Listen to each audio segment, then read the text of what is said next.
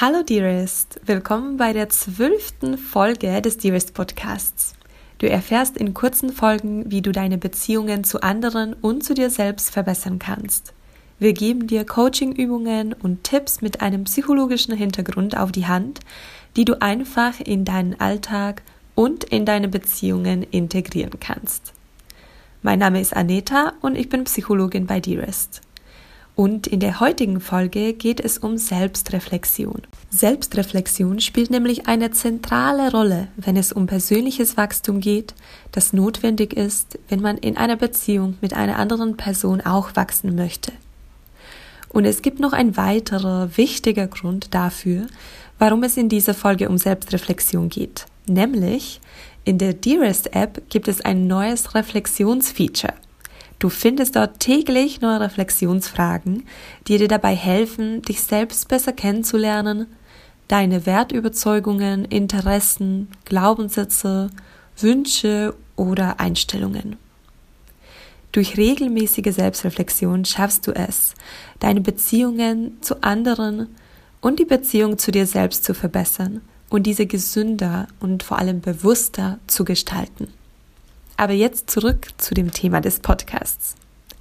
Ob du gerade durch eine Trennung gehst und über deine Ex-Beziehung reflektierst und dir Gedanken machst, was das nächste Mal anders sein sollte, oder ob du gerade über die eigene Zukunft nachdenkst, eigene Gesundheit oder Karriere und dir dabei Fragen stellst wie, was will ich eigentlich? Was wollen andere von mir? Wie sehe ich mich in fünf Jahren? Dieses Nachdenken über sich selbst bezeichnen wir als Selbstreflexion.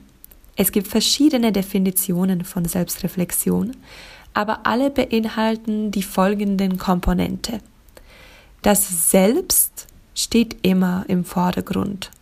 Und das Ziel der Selbstreflexion ist es, die eigenen Perspektiven und Verhaltensweisen auf Basis neuer Erkenntnisse zu verändern. Wir fragen uns, wie habe ich damals gehandelt? Bewerte ich es jetzt als gut oder schlecht? Was kann ich für die Zukunft daraus lernen? Selbstreflexion ist also ein Prozess, eine Tätigkeit, die uns zum persönlichen Wachstum hilft. In der Psychologie gibt es ein dreistufiges Modell der Selbstreflexion nach Atkins und Murphy. Die Stufen bauen aufeinander auf, also die erste Stufe muss erstmal geschafft werden, damit du auf die zweite Stufe kommen kannst und dann auf die dritte. Die erste Stufe ist das Bewusstsein über unangenehme Gefühle und Gedanken. Also es geht um die Realisierung, dass sich etwas nicht richtig anfühlt oder dass in der Vergangenheit nicht genug Wissen da war, um richtig zu entscheiden. Du musst dir also erstmal bewusst werden, dass etwas nicht stimmt. Dann kann es auf die zweite Stufe gehen, die kritische Analyse der Situation. Hier erfolgt eine kritische Auseinandersetzung mit den eigenen Gefühlen und dem Wissen über die Situation. Und man braucht dazu bestimmte Fertigkeiten, um diese Stufe der Selbstreflexion effektiv nutzen zu können. Ich meine damit Fertigkeiten wie Selbstbewusstsein, weil man sich bewusst der eigenen Gefühle sein muss. Man muss auch in der Lage sein, kritische Ereignisse identifizieren und beschreiben zu können, die Situation zu analysieren, sich Alternativen vorzustellen und das Neue mit dem alten Wissen zu kombinieren. Und zuletzt muss man in der Lage sein, die Situation zu bewerten.